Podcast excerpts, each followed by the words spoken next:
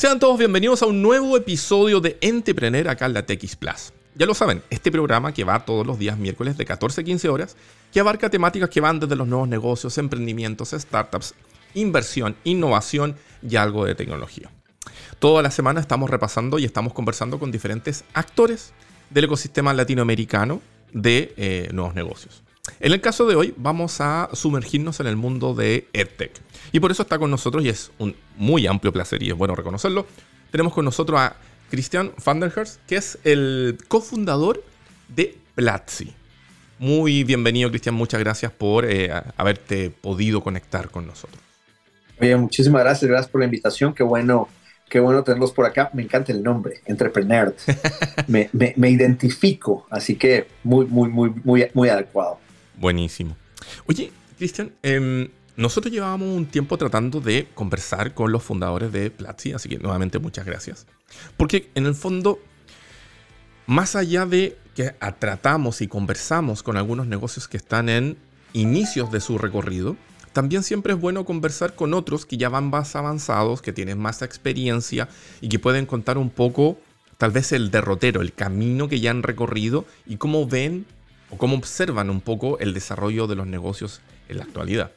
Entonces, antes de sumergirnos en eso, para que nuestra audiencia esté clara de lo que estemos hablando, me gustaría preguntarte si nos puedes relatar un poquito Platzi, qué es, qué es lo que hace, y, desde ahí comenzamos a, a, hilar las palabras. Maravilloso. Eh, Platzi arranca hace el 2014, 2013-2014, oficialmente, haciendo eh, cursos en línea eh, sobre tecnología. Y hoy en día, en el año 2022, somos una plataforma de educación online, eh, la comunidad de aprendizaje más grande de tecnología de toda Latinoamérica. Tenemos más de 3 millones de estudiantes que están aprendiendo desde desarrollo web, criptomonedas, no tanto la parte de trading, aunque lo tenemos, sino más la parte de cómo hacer software eh, para, para cripto, habilidades blandas, inglés, y cualquier habilidad técnica que te pueda ayudar a construir una carrera en el mundo digital. ¿Por qué nos enfocamos en este medio? Porque en general estos mercados pagan mejor y es donde hay mayores posibilidades de crecimiento para latinoamericanos. Eh, la empresa, oficialmente, y acá un dato curioso, arranca eh, con mi socio en Bogotá y yo en Santiago de Chile. Yo vivía allá en Santiago. Ah, mira. Eh, soy originario de Guatemala, pero ya tenía bastante tiempo rebotando por el mundo. Y de hecho, una de las primeras discusiones que tuvimos antes de la época remota de, que, nos trajo COVID era dónde va a ser la primera sede. ¿La ponemos en Bogotá o la ponemos en Santiago? Ganó Bogotá eh, por, por, múltiples razones, eh, pero Chile siempre ha estado muy cercano a nuestro corazón y ha sido una, un mercado muy importante para nosotros, donde tenemos una comunidad de estudiantes muy fuertes y también muchísimos colaboradores. Más de 20 personas trabajan hoy para Platzi desde Chile. Cristian, ¿y cómo fue que se le ocurrió la idea a ti junto con Freddy? ¿De dónde vino la motivación, la idea de poder desarrollar una plataforma de educación online? ¿Les, eh, tocó por algún ejemplo en particular que tuvieron que vivir? ¿Lo vieron? ¿De dónde Son dos cosas. Mi socio y yo somos profesores. Más que cualquier otra cosa nos gusta enseñar. Nos gusta educar, nos gusta compartir, es la forma como aprendemos. Eh, y descubrimos desde el principio que eh, trabajar con otras instituciones eh, era una posibilidad, pero no teníamos total control de la experiencia final para el estudiante. Y además viene muy reflejado en nuestra experiencia. Nosotros queríamos aprender de Internet a finales de 1990 y pico, inicios de los, de los 2000 y no habían buenos lugares para aprender. Todo se aprendía en Internet, en los blogs, en los foros de discusión de otras personas. Eh, yo tuve un foro de discusión muy grande que se llamaba Maestros del Web, que voy a tener 9 millones de personas visitándolo. Y nos quedó como el siguiente paso, aprovechemos esta comunidad y demos clases. Estamos formando una institución educativa eh, y empieza online porque empezamos presencial, de hecho, nosotros íbamos y hacíamos cursos presenciales y la gente quería venir a los cursos de todas partes del mundo y no tenía sentido eh, tener una institución educativa donde la gente tuviera que viajar. Así que dijimos, hagámoslo en Internet. Esa fue la chispa que le dio la, vida a Platzi. Wow. Y ahora, desde el momento que tomaron esa decisión y comenzaron a avanzar, ¿siempre pensaron en que la plataforma fuera un epicentro de cierta manera donde las personas puedan adquirir nuevas herramientas o nuevos conocimientos para redefinir su vida? ¿O, lo pensaron como un acompañamiento de lo que ya la gente tenía? Eh, yo creo que la educación ya no es tan lineal como antes. Ya no es primaria, secundaria, universidad. Algunos tienen la oportunidad de ir por una maestría y con esto se define tu futuro. Yo creo que es necesario estar aprendiendo todo el tiempo, particularmente si trabajas con algo conectado con tecnología. Lo que hoy sabemos se puede reinventar. Hace, hace 10 años, ¿quién iba a pensar en autos que se manejaran solos. Hace 15, 20 años que iban, que iba a pensar en que íbamos a estar pegados al teléfono dándole likes y haciendo bailecitos en TikTok. Eh, nos toca reinventarnos constantemente. Entonces, nosotros más que crear una alternativa paralela, creo que somos un complemento de cualquier formación que tú estés buscando. Algunos no tienen muchas opciones a, a formación, pero otros que sí la tienen, creo que podemos acelerarlo. Trabajo con un montón de abogados y les enseño data science y entonces se vuelven mejores abogados para trabajar en casos. Entonces, yo no soy un disruptor que elimina entidades anteriores, sino yo soy un potencial, yo potencializo. Y no solo eso, hay demasiada gente en Latinoamérica que no tiene acceso a muchas oportunidades a las que yo tuve. Universidad, una secundaria completa con acceso a, a computación. Entonces, en algunos lados, más que sustitutos, somos una ampliación del mercado educativo. Y para quienes ya tienen una formación, potenciamos su carrera profesional. Mira, perfecto. Ahora, me queda clarísimo esa parte. Ahora, del punto de vista de ustedes como una startup, como un nuevo negocio, em, ustedes formaron parte de la generación 2015, si no me equivoco, de Y Combinator. ¿Cómo fue que, que, fueron avanzando por ese camino? Te lo pregunto porque hoy está casi, por decirlo, de moda en diferentes países de Latinoamérica, Estados Unidos, Europa. Está ya asumido de que las startups es algo que existen, que está bien, que vayan y se le inyecta dinero y hay diferentes series, qué sé yo. Pero ustedes tal vez comenzaron antes de esa ola de, hype. Entonces, ¿cómo lograron hacer ese camino? Primero nosotros tuvimos que ser una empresa bootstrap, lo que significa que tuvimos que levantarnos, no teníamos ningún capital, era con nuestro trabajo y esfuerzo que íbamos creciendo el negocio. Hablamos con ciertos inversores en Latinoamérica que no nos dieron buenos términos o una opción para que el negocio fuera una oportunidad real. Y entonces empezamos a, empezar en programas. Yo apliqué a muchísimos programas. Aplicamos al programa de, Startup Chile, aprendimos, aplicamos a Seed Stars en Europa. Como que estamos pensando un poco universalmente. Aplicamos a YC, nos rechazaron y como que quedó eso de todos estos programas no son para nosotros, no encajan nuestra tesis. Pero eh, años más tarde, viviendo yo en Nueva York, conozco una comunidad muy fuerte de, founders en educación que habían hecho YC. Y ellos fueron los que me propusieron aplica de nuevo. Y mira, y mira lo gracioso. Yo como latinoamericano, pues ya apliqué a todos y me dijeron que no. Y me dice, pues aplica de nuevo. Y le digo, pero me van a decir que no, que no. No, no, no. Porque van a ver dónde estabas y dónde estás hoy y hay progreso. Entonces tienes que aplicar de nuevo. Aplico de nuevo, voy a entrevista y entro. Entonces nosotros con la idea de Platzi fue la segunda aplicación que hicimos en White Minero que logramos entrar. Eh, y ser startup, mira, nosotros éramos un par de jóvenes inquietos que queríamos hablar de tecnología. No nos consideramos tanto startup founders. Creo que fue YC donde de repente esto que hoy es tan popular nos lo explicaron tienes que crear una startup, la startup siempre tiene que crear, tiene fundadores, tiene este tipo de poderes ejecutivos, tiene este modelo de governance, se consigue capital para crecer, tiene mercados y todo eso me lo enseñó YC. Perfecto. Ahora, después de YC, ¿vino una explosión en base precisamente a ese reordenamiento? ¿O se mantuvo un camino en el cual ya tenían trazado y YC vino a dar mayor visibilidad? YC nos dio más visibilidad y nos acercó a inversionistas, pero yo creo que nosotros ya teníamos muy claro qué era lo que queríamos hacer y cómo lo íbamos a hacer. Es más, otra cosa que le pasa hoy a muchos eh, founders jóvenes que llegan a YC es que tienen un sueño y una claridad y de repente YC los hace dudar. Está bueno que te hagan dudar porque lo puedes hacer más grande. Pero al final, eh, la visión nace del founder eh, y en nuestro caso, mira qué curioso, nosotros en ese entonces queríamos entrenar a, un millón de programadores. Por ahí era un poco la meta. Y nos dijeron, piensa más en grande. Y dijimos, ok, perfecto. Pues más que cantidad de programadores, transformemos a Latinoamérica con no un millón de programadores, sino con todos los programadores que podamos hacer en los próximos 50, 100 años. Eso es un poco lo que, estamos, a lo que le estamos apuntando. Ya. La, la idea ahí también es como de la mano con diferentes temáticas, como las que tú mencionaste, desde desarrollo web hasta, no sé, inglés la idea es cambiar el, mindset, ¿verdad? Es cambiar la forma en que la gente enfrenta la realidad digital efectivamente lo que tú dices de, que ya no es todo lineal y que todo va sumando, digamos, como, como alguna vez también dijo Jobs, que los puntos se unen hacia atrás. Así es, así es. La, la... ¿Sabes qué es lo más interesante viéndolo un poquito en retrospectiva? También como mientras más logras cumplir ciertas metas, más van evolucionando esas nuevas metas y como siempre sientes, tiene una insatisfacción. El buen founder nunca está satisfecho por lo que ha logrado, quiere ser más. Y esa ambición, curiosamente, es algo que tienes que desaprender de Latinoamérica, porque Latinoamérica es logre tal cosa y cuando ya tiene cierto éxito, sea feliz. Y el cambio con el emprendimiento es busca nuevos dolores y nuevas cosas para crecer tu negocio y bienvenido a este camino que nunca va a tener una salida. Eh, y eso es.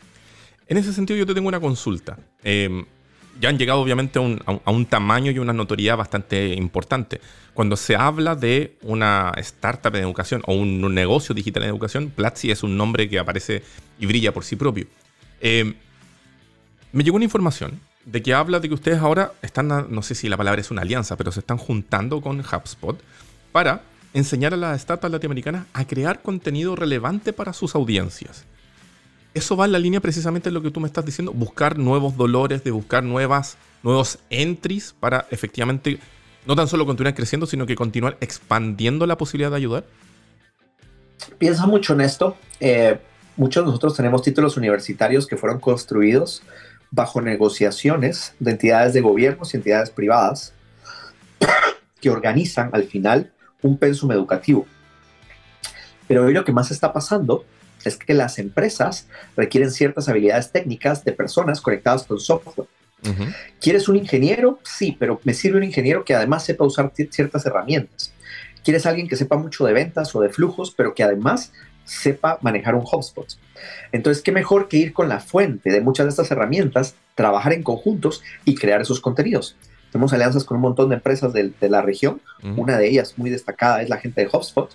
Y entonces creamos contenidos, se los ofrecemos a nuestra comunidad de estudiantes y reforzamos esas habilidades para poder entregarle a la empresa una certificación de que realmente saben utilizar la herramienta.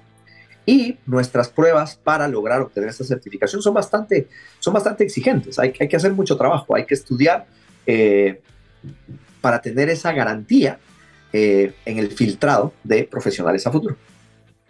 Perfecto, perfecto. Ahí a tu juicio, por ejemplo, porque en este caso HubSpot es una plataforma digital que le sirve, sobre todo lo ocupan para vender, ¿no? Hacer contactos, vender leads, etc. A tu juicio, deberían, las personas deberían estar constantemente mirando otro tipo también de herramientas para ir haciendo ese, ese complemento, ¿no? De que cada persona en sí misma pueda ser, de cierta manera, como, como su propio dueño del destino, ¿no? Sí. Yo creo que especializarte en una categoría de herramientas tiene mucho sentido, pero especializarte en una sola herramienta no. Lo veo con un montón de softwares. Mira, hoy anunciaron la compra de, Figma de parte de Adobe. Mm. Si, tú eras de los que decías, quiero aprender a usar Figma porque somos la nueva generación anti-Adobe, bienvenido. Eh, Reality Check, hoy, te vuelves parte de ese ecosistema y otros, Sketch y otras aplicaciones, de repente tienen mucho potencial. Entonces yo creo que como profesionales está bueno tener herramientas favoritas, pero vale la pena entender todo el ecosistema. Eh, más ahora con inteligencia artificial, las herramientas van a empezar a tener mucho ayuda. Ya no va a ser solo lo que tú produces, sino lo que yo produzo apoyado de todas estas inteligencia artificial que existe afuera. Ahí es donde entra un poco lo que tú mencionas delante, ¿no? Aprender a hacer análisis de datos, el entender de machine learning, el, que cada persona debería a lo mejor tal vez, así como habla, todos deberíamos tal vez hablar inglés y chino por cantidad de gente, a lo mejor todos también deberíamos tener nociones básicas o, o intermedias de programación también. De hecho, le, quiero hacer una, invitación a toda tu audiencia. Tenemos un curso gratuito de programación básica, todo mi socio eh, y el equipo, el equipo más pro de profesores de Platzi. Y primero es un curso abierto, es un abierto gratuito, porque yo creo en que la programación debería ser como las matemáticas. No importa que no nos sirvan las matemáticas en nuestra carrera, pero en la escuela nos tocó y nos enseñó a pensar diferente. Yo creo que eso pasa con la programación. No importa si no trabajas en tecnología, pero yo creo que tienes que entender que el computador lo puedes programar tú y no es solo un dispositivo de consumo. creo que es fundamental porque si no, ¿Recuerdas cómo hablábamos de la televisión hace mucho tiempo? Como de, uy, este medio que solo era para consumir y llegó el Internet, ahora podemos producir. Yo creo que es importantísimo, más que el Internet y estos nuevos medios, pensar en el computador. Es algo que nosotros le decimos que hacer y que debería de darnos superpoderes. Entonces aprender la lógica de cómo se programa un, computador y no es, y no es difícil, no, no vas a estar en una ventana de código todo el curso, vas a entender simplemente cómo funcionan las computadoras y cómo se les habla es, casi como un curso de, así como hablamos de inglés y de alemán y de chino, un curso de computadoras. Eso es un curso de programación básica. Perfecto.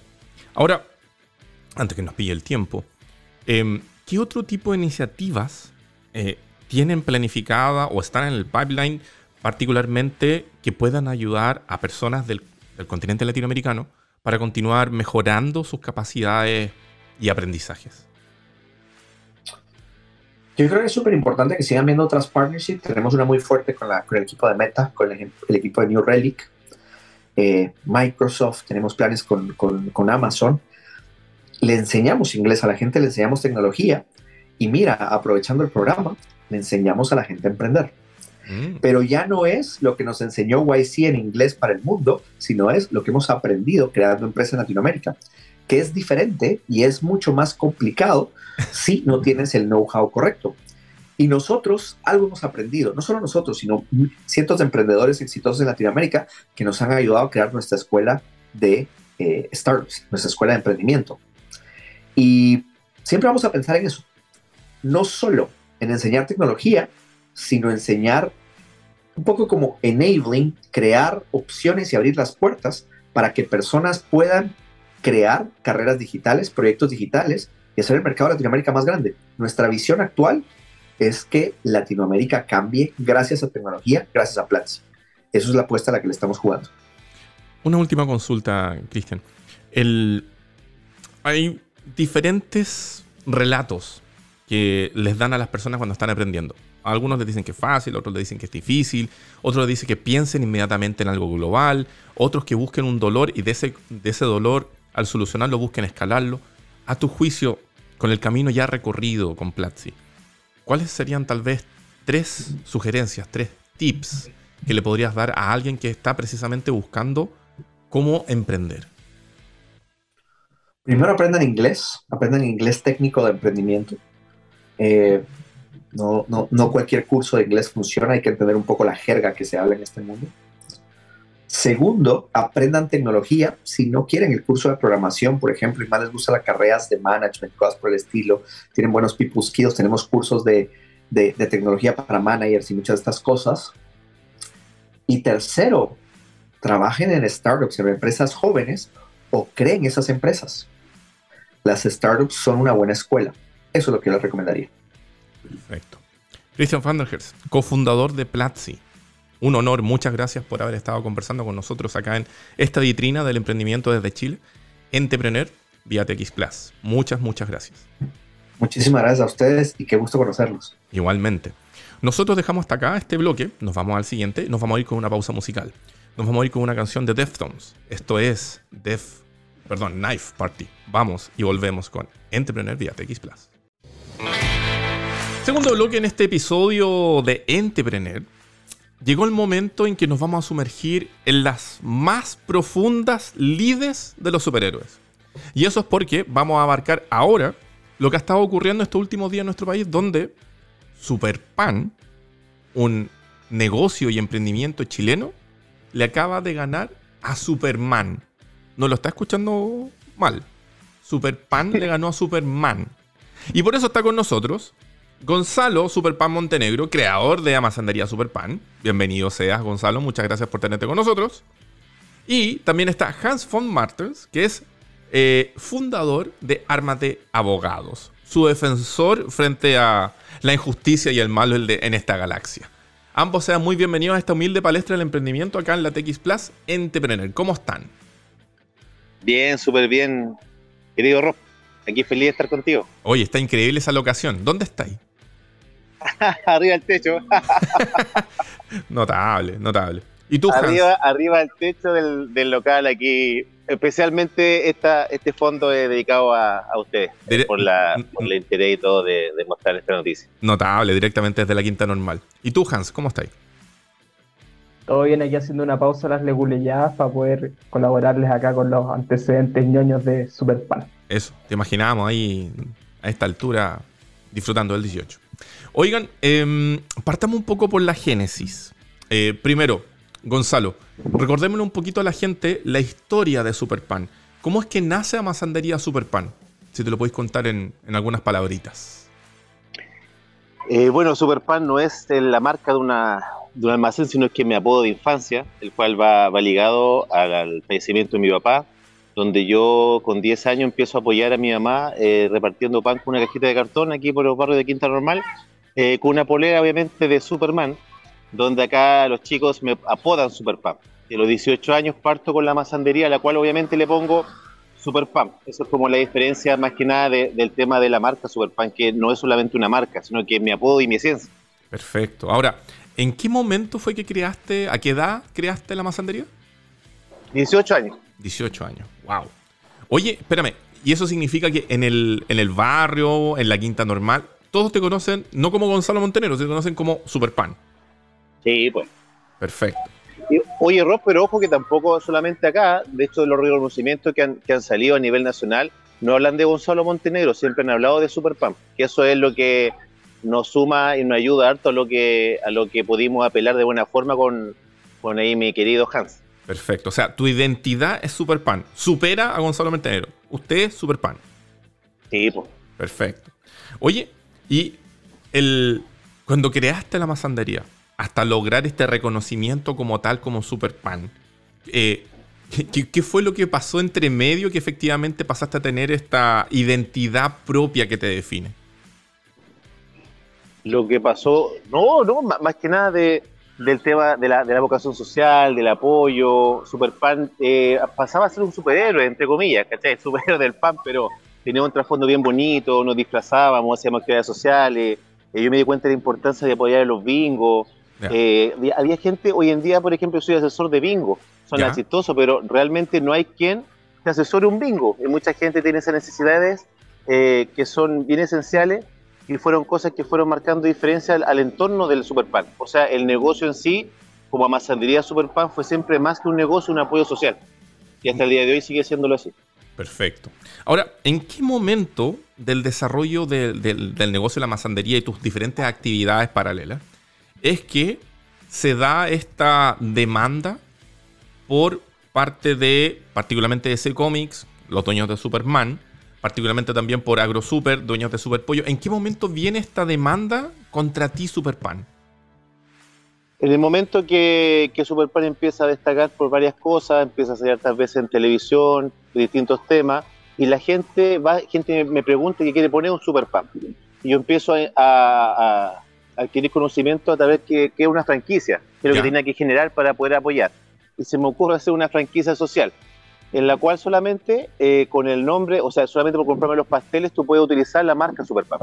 No, no iba a un costo por franquicia y no iba a un costo porcentaje, porque claramente un almacén, si me está pagando lucas por la marca y lucas por porcentaje, no iba a rendir. Entonces el foco mío, como no soy un tipo muy ambicioso, era simplemente entregarte los dulces, te asesoraba y te capacitaba y todo para, para que tú veas un super pan, para que tu negocio fuera un super pan. Y ahí es donde, y ahí es donde nace el tema, conozco a Hans, de patentar la marca, y ahí es donde aparece AgroSuper, Super Pollo, Super Cerdo, Super Beef, todos los super de AgroSuper, y, y Superman. Super demanda. Después de esa, sí, de la super demanda. Oye, espérame, está súper interesante lo que estáis contando esta de franquicia social. Em, ¿Eso era, digamos, ya estaba en desarrollo? ¿Ya teníais eh, personas o negocios interesados en hacer esto? Sí, de hecho con un familiar de mi pareja eh, armamos una franquicia eh, que era solamente el nombre y me compraba los dulces, lo mismo que tenía pensado yo hacer. Ya, y eso te dime. Eso te iba a permitir a, extenderte a las diferentes comunas del Gran Santiago, ¿no? Claro, sí, Sí, o sea, tampoco, o sea, tampoco eran tanto lo que podían hacer, porque igual tenía un cierto grado de confianza porque más que nada era que me tenía que comprar los dulces, tenía que cumplir varias normas de, maquinaria, de atención, que fuera muy similar acá al Superpump. Ya, perfecto. Tú te ibas a transformar de cierta manera el proveedor de todos los dulces de esa otra, de ese otro local, Y en el fondo ganaba obviamente un cliente porque te tenía que comprar esto, ¿no? Claro, eso era. Eh, era así de fácil, porque el tema de la franquicia igual es bien, es bien potente y el costo que, sobre todo hoy en día, de repente podrá sonar una visión media futurista de lo que pasó en ese entonces, pero hoy en día una persona compra una franquicia y quiere un porcentaje está duro, está difícil. Ya. Oye, ¿esto fue en qué año? ¿En el 2019? Eh, hace dos años atrás. Dos años. 2000. Sí. Sí, ya. Oye, y aquí en el fondo, aquí le voy a hacer una pregunta a Hans. Hans, ¿cuál fue el motivo por el cual aparecen estos eh, AgroSuper, DC Comics, etcétera, a eh, poner en tela de juicio o demandar a Superpan por el tema de propiedad intelectual? mira, lo que pasa es que todos los abogados que nos dedicamos a temas de marca, eh, los días viernes estamos súper pendientes de las publicaciones que salen en el diario oficial para efectos de comparar esas publicaciones con las marcas que están en nuestra cartera. Entonces pasó que los abogados de DC Comics, los abogados de AgroSuper, los abogados de Los Castaños y otro abogado que por la suya en definitiva una eh, demanda de oposición, consideraron que la marca de Gonzalo de alguna manera en su versión de lo hecho estaba en alguna prohibición de registro de marca de la ley eh, y para efectos de alguna manera cautelar sus propios intereses presentaron ahí esta, estas cuatro demandas de oposición dentro de los plazos de oposición y ahí eh, se le generó a Gonzalo toda la carga de tener que defenderse frente a, esto, a estos cuatro monstruos que aparecieron. Ok. Y ellos decían de que, por ejemplo, de, ¿cuál era el tope? ¿El tope era la, la, la marca, Superpan como tal? ¿O, eran los productos o otras cosas? Te lo pregunto porque normalmente no todas las personas que escuchamos esto sabemos temas legales, entonces por eso es como para tratar de, de aterrizarlo, ¿no? Buenísimo lo que pasa es que eh, las personas que presentaron estas demandas en realidad lo hicieron en base a la solicitud de Gonzalo y a la marca Superpan. ¿ya?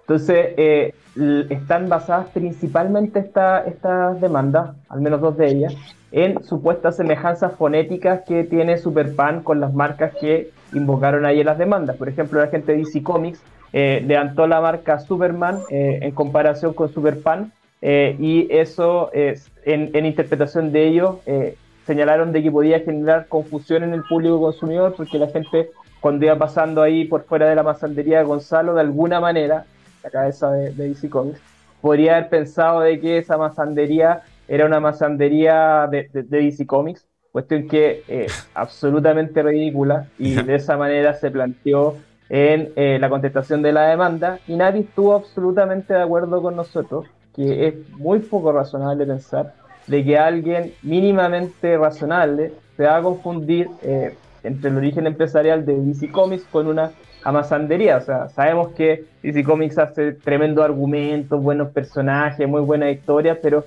nunca nos hemos comido un delicioso pastelito de DC Comics. Claro, la ecuación de compre su cómic y ya hace un pastelito no funciona acá.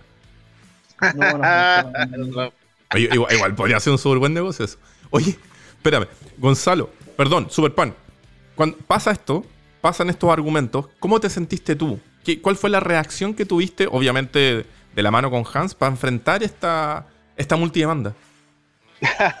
Mal, pues te sentí ya que, no, que cagaste nomás, pues decir que vaya a pensar de dar la pelea nomás, pero pero, pero te, te y al final, al final nos pararon, nos pararon, nos pararon una idea de negocio que se veía bien encaminada eh, por el tema de la, de, la, de la demanda. Y aquí una parte bien importante que yo creo que siempre lo hablo de, de, aprovechar las oportunidades, porque a pesar que era un mal momento, la demanda de Superman y Super igual nos dio un buen campo de marketing, igual nos dio una cuestión buena de imagen. Que ese, ese es como el lado siempre buscar lo negativo, o sea, lo positivo y lo negativo. O sea, igual dentro de todo lo que nos afectó y nos choreó, que nosotros no nos dimos cuenta, o sea, con Hans no fue que nosotros pescamos la información y fuimos a la tela a contar la cuestión. Nosotros cuando salimos en televisión o salió en tema en prensa fue después de varios meses. Fue ah. después de fue después de fue no fue instantáneo. Cuando comenzó la demanda fue después cuando ya había pasado harto el tema de hasta de la miel Gibson. Ahí recién recién no sé Hans debe manejar bien los tiempos, pero fueron varios meses después de que nos demandó la DC De hecho, si hubiéramos ido nosotros, era antes de lo de la miel, la demanda de nosotros, en tiempo. Yo estoy casi seguro de eso. Ya. Espérame, y, ahí, por ejemplo, cuando ustedes se dieron cuenta de esto, es porque, no sé, pues les llega un aviso, llega un inspector a decirle, oiga, bájeme ese letrero, alguna cuestión así. ¿Cómo, cómo, funciona ahí? El Hans sabe. No, ahí Hans es el, experto. A ver, Hans. Sí, no, mira, estas cuestiones de INAPI son súper fome en la forma en cómo se notifican. Eh, actualmente, si alguien presenta una demanda de oposición, te llega un correo electrónico. En esos tiempos que estábamos con la ley antigua, nos llegaba una carta. Pero como nosotros en Armate siempre estamos súper preocupados de la, de, las solicitudes de nuestros clientes, revisamos todos los días eh, si se ha dictado o no alguna resolución. Entonces, apenas se presentaron las demandas, nos enteramos y le contamos ahí la excelente noticia a Gonzalo. Gonzalo ahí al principio se nos estuvo desmotivando un poco porque parecía medio loco esto de ganarle a, a, a estas tremendas empresas. Eh, pero de esa manera aburría y Leguleya nos enteramos de la cuestión y en realidad Gonzalo se enteró a través de un llamado telefónico mío que no tiene que haberle caído de lo mejor. Oye Gonzalo, perdón, de nuevo, perdón la mala costumbre periodística de hacer la... No, pero, pero está bien, perro, sí, disculpa. Superpan y, y ahí ya, ok. Primera llamada, oye, sé que nos está demandando ese cómics. Perdón, perdón el chelenismo que decir, por la mierda, empresa gigante contra mí. Eh, Claro. Y, ahí, ya, prepararon la defensa y ¿cuál, era la sensación tuya? ¿Era como, oye, otra vez que a una pyme se la están afilando? ¿O, vamos a dar la pelea? ¿Cómo, vino el proceso ahí después hasta cuando empezaron efectivamente, digamos, los argumentos de vuelta? Bueno, yo, yo, e, esto es importante, buen punto. Mira, yo creo que uno como emprendedor hay temas legales y cosas que uno no maneja y, Hans es clave en esto. O sea, eh, no, muchos emprendedores yo creo que le deben haber vivido cosas similares a las mías, pero no tener un abogado, no tener alguien que se maneje en el tema, eh, te asustáis o, te, o, decís ya cambiamos el nombre, ah, ya no patentemos, ya hagamos a la mala, bueno, un montón de opciones. Pero al tener alguien como, como capacitado, alguien que se maneje en el tema, te, da seguridad, como dice Hans, porque si yo igual me bloqueé, me choreé, pero él, él supo eh, comunicarme de buena forma, siempre, bueno, es una persona muy respetuosa eh, y bien positivo. O sea, él dice no y puede ser. Y yo después ya ahí vi el tema como de sacarle algún beneficio al tema de la demanda, pero, pero principalmente en el caso mío fue el tema del apoyo del Hans. No te podría hablar como concretamente en temas como está, porque Hans fue muy buen apoyo. O sea, cualquier duda que yo tenía, él me la, me la, me la iba, me iba eh, explicando, me iba diciendo lo que, lo que había que hacer. Pero imagínate, Rob, si yo hubiera sido súper completo. Me imaginemos esto, yo soy súper completo, tengo tres carritos y no los tengo patentados, nada, y llega gente y quiere que yo ponga más súper completo. Y voy y pongo, empiezo a rentar locales, todo, y quiero patentar la marca. Y a mi marca conocía, bueno, como cuatro o cinco comunas, y aparece Superman o aparece Super, todo, y te baja la marca, ¿cachai? Oh. En el caso que la, esta grande empresa contrata el Estado de abogados para al final afectar a cualquiera. En el caso mío era una historia de vida, o sea, mío, la web bien romántica, pero yo soy súper fan y yo tenía esa convicción y hasta el final va a ser así. Yo de hecho, si me llego a morir en el ataúd va a haber una vez y una P, pues no, no creo, no me imagino otra cosa, ¿cachai? Entonces ellos de repente se preocupan esta grande empresa de, de tonteras y ojalá que que con esto aprendan y corten el deseo porque no corresponde, no corresponde que empresas tan grandes y uno esté pendiente, sobre todo en la actualidad hoy en día de lo que estamos viviendo, de estar contratando abogados o estar pendiente de que si te demandan o no, o estar de, otros países, imagínate la locura. Ah, o sea, claro, podemos entenderlo de cierta, de cierta manera a grandes empresas, pero cuando, como lo que tú dices, cuando se trata de un emprendedor pequeño o de una pyme, que está más dedicado a subsistir y que venga una empresa grande y, empiece con, este tema es complejo. Porque en tu caso, como tú lo dices, la moraleja que nos deja esto, más allá de la desazón que puede ser el que, oye, te está demandando DC Comics, oye, te está demandando AgroSuper, es que efectivamente tenía ahí un profesional al lado como Hans que te podía asesorar. Entonces, moraleja uno, si uno se ve enfrentado a estas cosas, si usted tiene así como el super completo o usted tiene el, el hombre X de la subaipilla, lo primero que tiene que hacer es acudir a un abogado de especialidad de propiedad intelectual para que lo asesore, ¿no? Sí, pues. Siempre pastelero tus pasteles. con la frase, con la frase, la frase de Amasandero, sí, pues sí. Pastelero a sus pasteles. Esa es la frase. Incluso yo hago una charla que se llama así, me acabo de acordar, que se llama Amasandero a tu, a tus panes. La, sí, es tan fácil como eso. hay que hacerlo así. Y si no, no estás, no estás eh, dispuesto a estar invirtiendo con alguna causa que sea lo que realmente te motiva, no está, ahí, no está en tu foco, no es realmente lo que es para ti, no hay otra explicación. Oye, ¿y el entorno? El entorno, la comuna, que, sabe de Superpan y todo esto, ¿qué te decía? Estaba aquí la cagada. Esto es como ganar la Copa América, tocando la bocina, Fue la botina, me regalaron copete, me regalaron una aplicación, algunas poleras. No, contentos, pues, pero los emprendedores más que nada, no, los emprendedores felices. Los, comentarios en las redes sociales, en las distintas plataformas que salió la noticia, eran puros buenos argumentos. Eran hacer, hacer bolsa AgroSuper, pero, pero era más que nada de colgado un montón de cosas, pero era más que nada argumentos súper potentes. Al final fue, esto es un triunfo no de Superpan en sí, es un triunfo de los emprendedores. Sí, eso es? estoy de acuerdo contigo. Ahora, en eso, Hans, eh, el argumento que, se ocupó para ganar este, esta batalla en una primera instancia contra AgroSuper y contra DC Comics es efectivamente de que obviamente puede haber de repente, no sé, aquí tú lo explicas mejor, pero la identidad de Gonzalo es super pan. Es imposible de que, por el lado de los cómics, yo tenga un cómic y me coma un pastel, y es imposible que yo compre un pastel y vaya de la mano con un pollo. Eh, ¿Eso significa que en el fondo está totalmente descartada esa posibilidad? Ah, lo que pasa es que existe en tema de marca una cuestión que se llama el principio de especialidad marcario y que dice básicamente de que pueden existir marcas que se parezcan a otra que está registrada, en la medida de que hagan cosas tan distintas que a la gente le resulta imposible confundirse entre una marca y otra. Hay un montón de marcas registradas que comparten un montón de elementos y todas conviven felices de la vida, en la manito y no tienen ningún problema. Como por ejemplo el caso de Royal. Royal tenemos de todo. Royal Canin, Royal Guard, Polvo Royal, Casa Royal. Y todas estas cuestiones son marcas registradas y todos viven felices y sin ningún problema. ¿ya? Entonces, cuando llegó esta demanda, la contestación, bueno, son súper aburridas las contestaciones de estas cuestiones porque son páginas y páginas y páginas y páginas y páginas en las que vamos desarrollando las diferencias que existen entre las marcas, ya sea desde el punto de vista fonético, ya sea desde, el punto de vista de las coberturas, y en el fondo le vamos dando las herramientas a Inati para que pueda comparar las marcas que están en supuesto conflicto y pueda ver que efectivamente es imposible que la gente se confunda, porque en realidad eh, sería muy extraño que alguien llegue a una tienda de cómics a pedir pasteles o que, o que lleguen a la, a la tienda de Gonzalo, eh, que claramente es una masandería que ha sido reconocida incluso por los medios de prensa como un negocio tradicional ya a esta mm. altura, eh, que sería muy extraño que lleguen a comprarle cómics también. Entonces, en realidad, a pesar de que, de que comparten algunas letras en las marcas, en atención a, lo, a, a, estas diferencias que, que existen, es imposible que la gente se confunda y en realidad por esas líneas eh, fue eh, toda la argumentación de nosotros eh, instando a que le, le, consideren la marca Gonzalo. Ya. Ah, Super... Perfecto, clarísimo. Ahora, Superpan, ¿qué se viene ahora? ¿Se puede retomar este tema de la franquicia social? ¿Hay que esperar alguna otra cosa? ¿Tenía en mente algún, algún nuevo superproyecto? Ya no es social. No, si me han estado, me estado llamando ahora hasta de regiones y quiere instalar un super pan, eh, voy a tener que sentarme bien, conversarlo, pensar bien, hay que llevar la receta, los dulces, todas las cosas.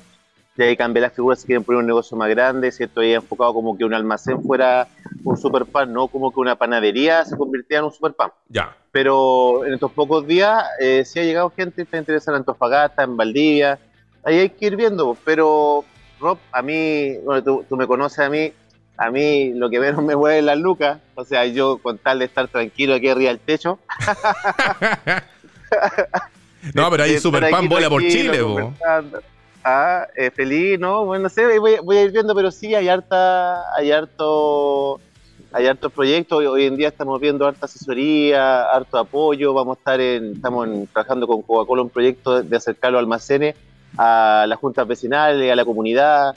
Eh, vamos a estar trabajando en la fundación de, de Andónico Luxin, con Impulso Chileno, también viendo hartos fondos y beneficios. Ah, mira. Eh, sí, pues lo que yo quiero hoy en día, aparte de la masandería, es ser un referente, un referente de los comercios de barrio. Eh, hoy en día, esto mismo que pasa, o, que pasa ahora, con mi caso, eh, y muchas cosas más de, injusticia. No hay, un, no hay nadie, Rob, que, que a nosotros nos represente a nivel nacional a los comercios y hoy día estamos pasándola mal, poco. Entonces, ahí va mi, mi, vocación social, pelea con mi vocación de, de, de masandero, de pastelero. Y eso es, pues, ay, me gané un proyecto en Corfo. En Corfo, no mentira, en Crece, de Cercotec. Ah, bueno. vamos a hacer aquí una, una cafetería y una y una pastelería y la cafetería va a ser con temática de los monos de DC. Van a hacer ahí Aquaman, para que no nos vengan a, a demandar. El, el, super, café con, con, la Liga de la Justicia de los Eso. De los cafés. No sé si, no sé si, tal cual. Está buena, está buena. Ahora, ahora, ahora que nos demande la Liga de la Justicia. No, eso es lo que se viene ahora. Ya. Aparte, me imagino que el trabajo que tú sigas haciendo con la Vero Oliva de Emprendelovers, eso sigue funcionando, ¿no? Sí, pues no, pues con la Vero estoy en lo de Coca-Cola y con lo de. Los de Impulso Chileno. Sí, estamos con la Vero en eso y con lo de la red de almacenes también con la Vero, sí. Perfecto. No, si aquí solo. Siempre hace falta una, una buena partner, sobre todo una, una mujer, y con el lado que no tengo yo, más, más ordenadita ella. No, pero lo importante acá es que con todo lo que te ha tocado vivir y lo que tú decías, por el interés social que tú tienes, o sea, ahora eh, Superpan te puede ayudar a efectivamente asesorarte a enfrentar situaciones como la que a ti ya te tocó vivir. ¿sí? No hay que echarse a morir, más allá de que, que lata, pero hay que primero analizarlo antes de, de ver qué es lo que ocurre. En esa línea, Hans, eh, ¿qué, sigue ahora en el proceso judicial con INAPI? Eh, entiendo de que se ganaron dos demandas, pero quedan dos más. ¿Qué se viene ahora?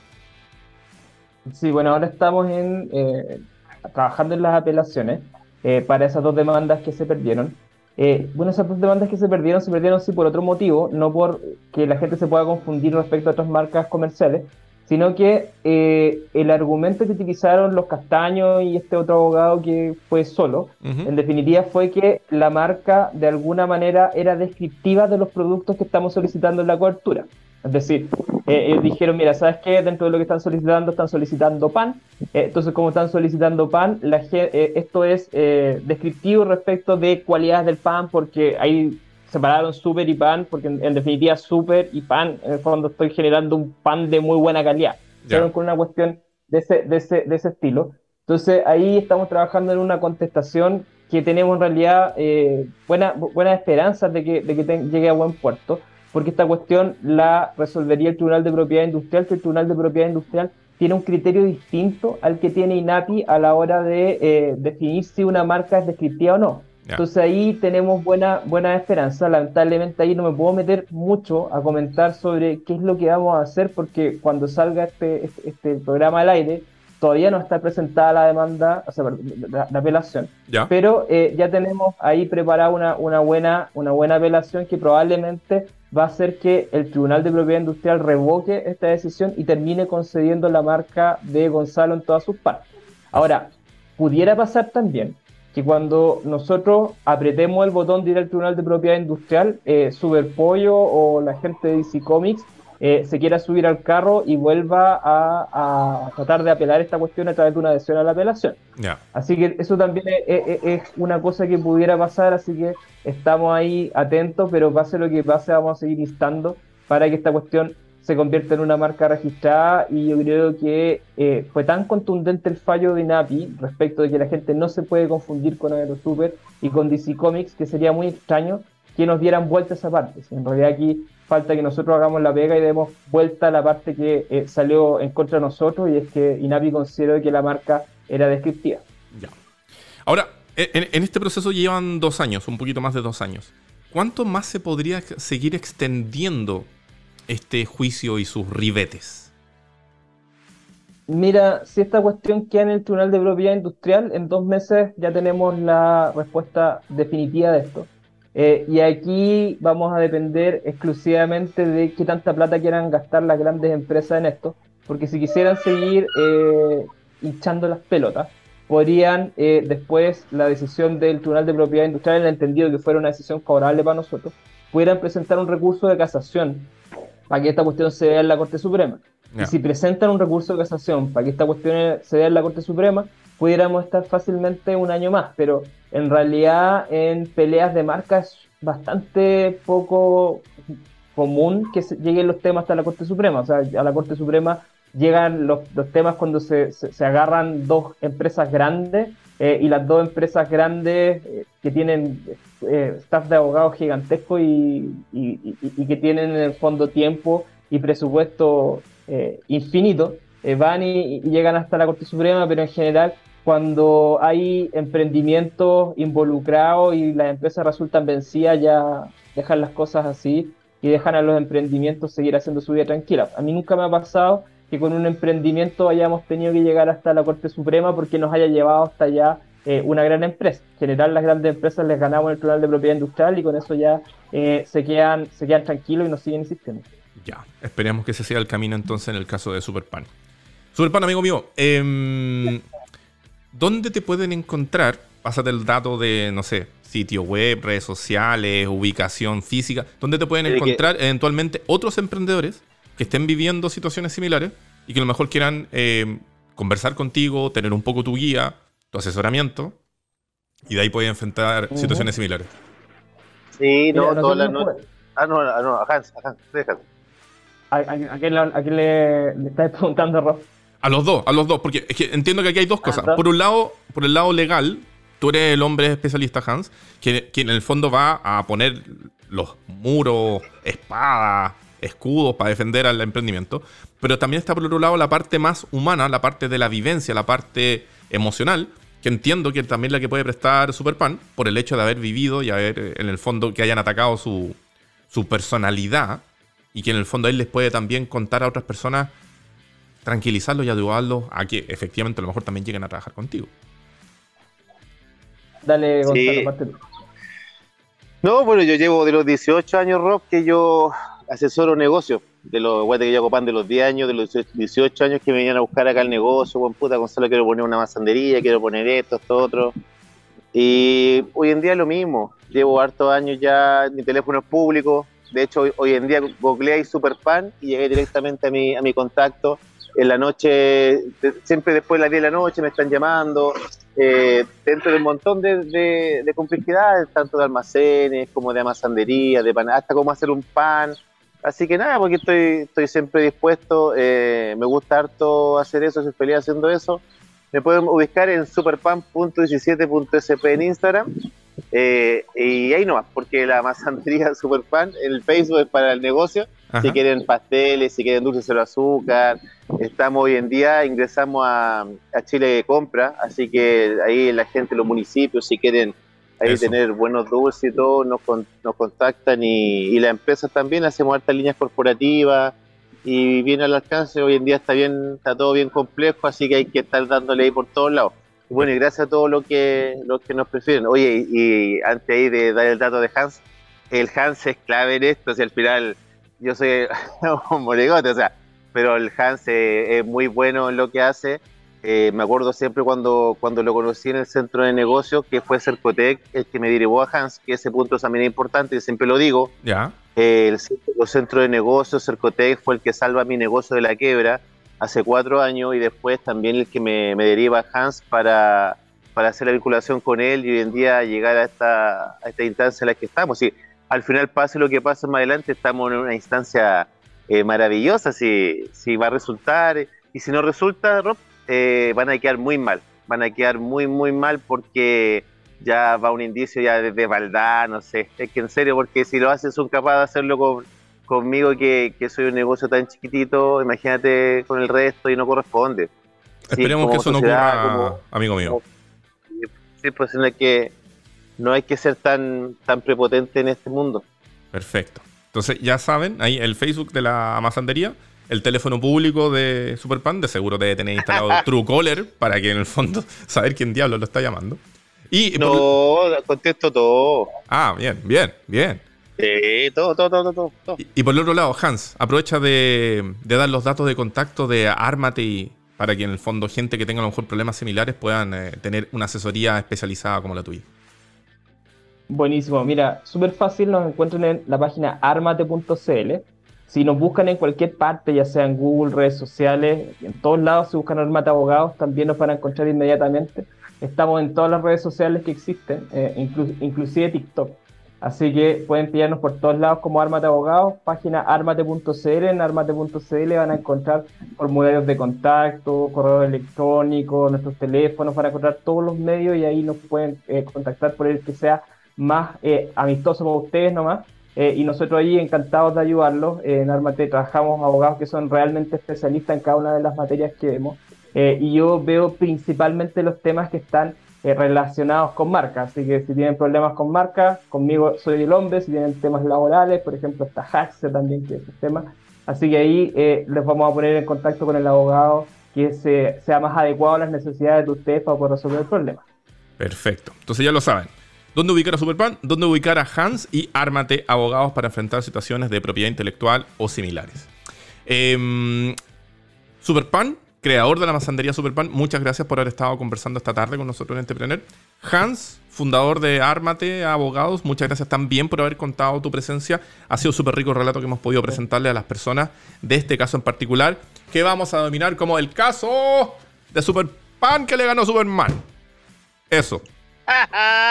Esto fue, damas y caballeros, Entrepreneur Vía TX Plus. Y nos vamos con una canción super ad hoc, una canción de Eminem con Dinah Ray. Esto es Superman. Nos vemos la próxima semana. Ah, buena, Chao. buena, yo ocupo esa canción. Buena, buena. Eso. Nos vemos, que estén bien.